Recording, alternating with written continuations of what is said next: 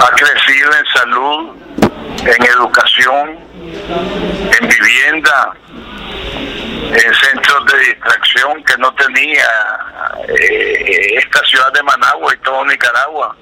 Ha crecido en carreteras, ha crecido en puertos, aeropuertos, en todos los ámbitos ha crecido.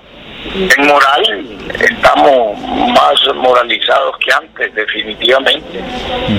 Eh, estamos en un proceso revolucionario en libertad y en democracia y la inmensa mayoría del pueblo de Nicaragua apoya este gobierno.